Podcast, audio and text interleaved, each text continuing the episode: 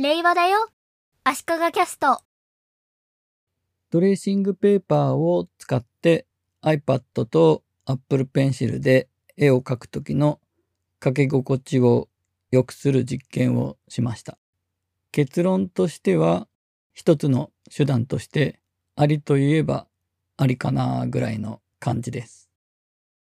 iPad と Apple Pencil で絵を描いている人の多くはペーパーライクフィルムという多分2、3000円ぐらいだと思うんですけども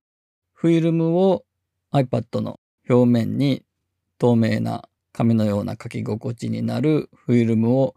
貼って書いてる人が多いみたいなんですけども個人的に画面の保護フィルムとかそういうのを貼るのが好きじゃなくてそれを貼ることでちょっとでも操作性が悪くなるみたいなことがあったら嫌ですし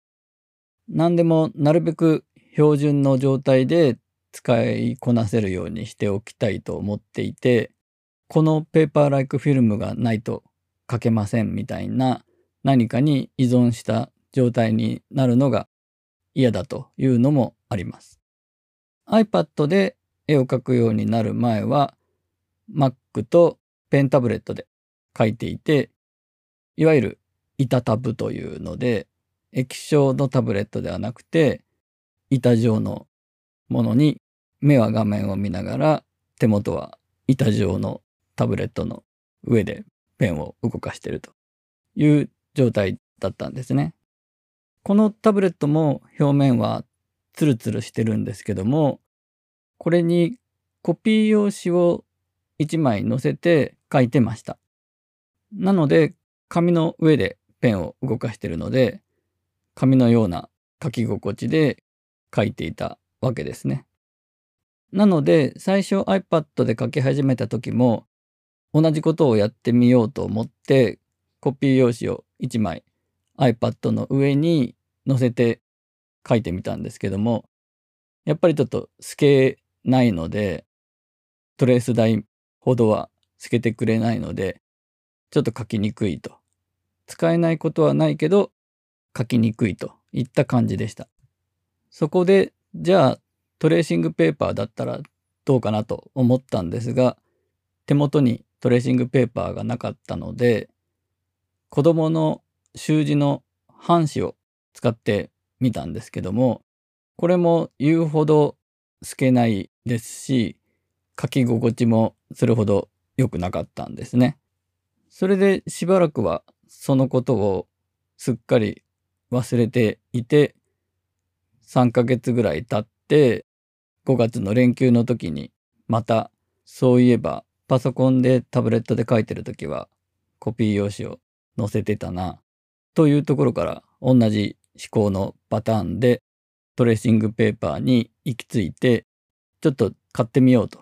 ただ連休中だったんで配達する人も大変だろうと思って連休明けに注文して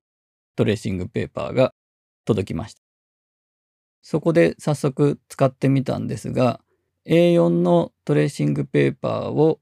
iPad の12.9インチの上に載せてちょっとはみ出てるぐらいなんですけどもそのまま書いていくとちょっとずれちゃうんですね。ペンに引っ張られてトレーシングペーパーがずれがちなので左手でしっかり押さえないといけない。で押さえる時に2本指タッチになってしまって取り消しになってしまったりとか誤動作というか予期せぬ動きをしてしまうことが多くてこれはいかんと思い固定しようと思ってマスキングテープで留めてみました上の方をくるっと折り返して裏側にマスキングテープで2箇所ぐらい留めて固定しまして下も完全に留めてしまうともうくるっとトレーシングペーパーで iPad が囲われてる状態になるんですけどもトレーシングペーパー乗せたままで100%作業はできないので下は止めない状態で上だけ止まってる状態にしたんですけどもだいぶそれで書きやすくはなりました。とはいえトレーシングペーパーかかってる状態だとあんまり細かいところが見れないのでトレーシングペーパーを外したり乗せたりの繰り返しで作業をしていくのが面倒で大きなストロークの部分というか顔の輪郭みたいな大事なところとか長い直線とかに使うぐらいで他はトレーシングペーパーなしでいいかなみたいな感じになりました。絵を描く時の作業として下書き、ペン入れ、色を塗るという3つに分けるとしてトレーシングペーパーを使うのはペン入れの部分だけですね。なおかつ結構広い範囲で微妙な曲線が必要の部分とか長い直線とかにしか使わなくていいかなみたいな。あと結構引っかかりがあるので力を入れて書くような感じになるので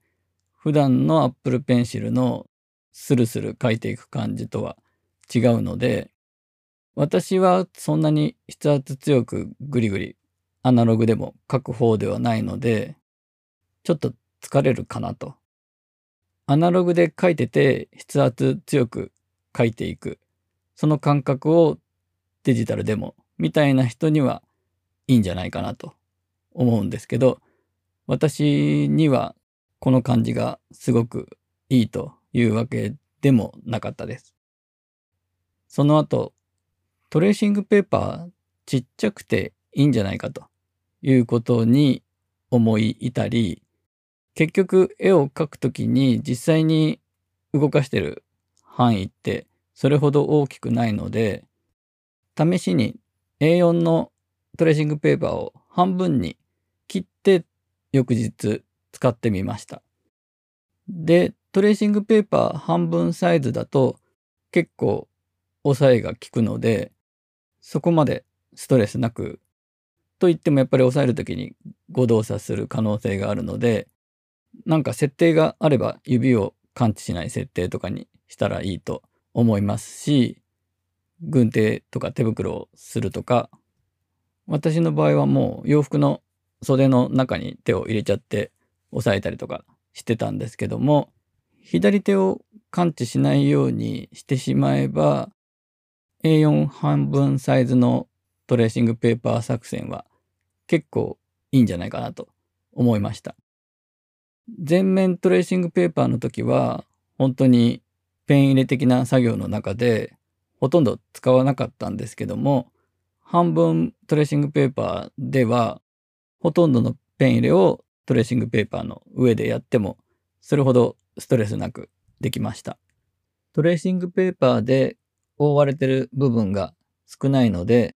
メニュー類は常にトレーシングペーパーに覆われずに見えてる状態ですしトレーシングペーパーの上で書いて、トレーシングペーパーをずらして確認してという作業がスムーズにできるので、やりやすかったです。ただやっぱり、それほど完全に見えてるわけではないので、トレーシングペーパー上で書いてみて、トレーシングペーパーを外したら、線が完全につながってなかったみたいなことはありました。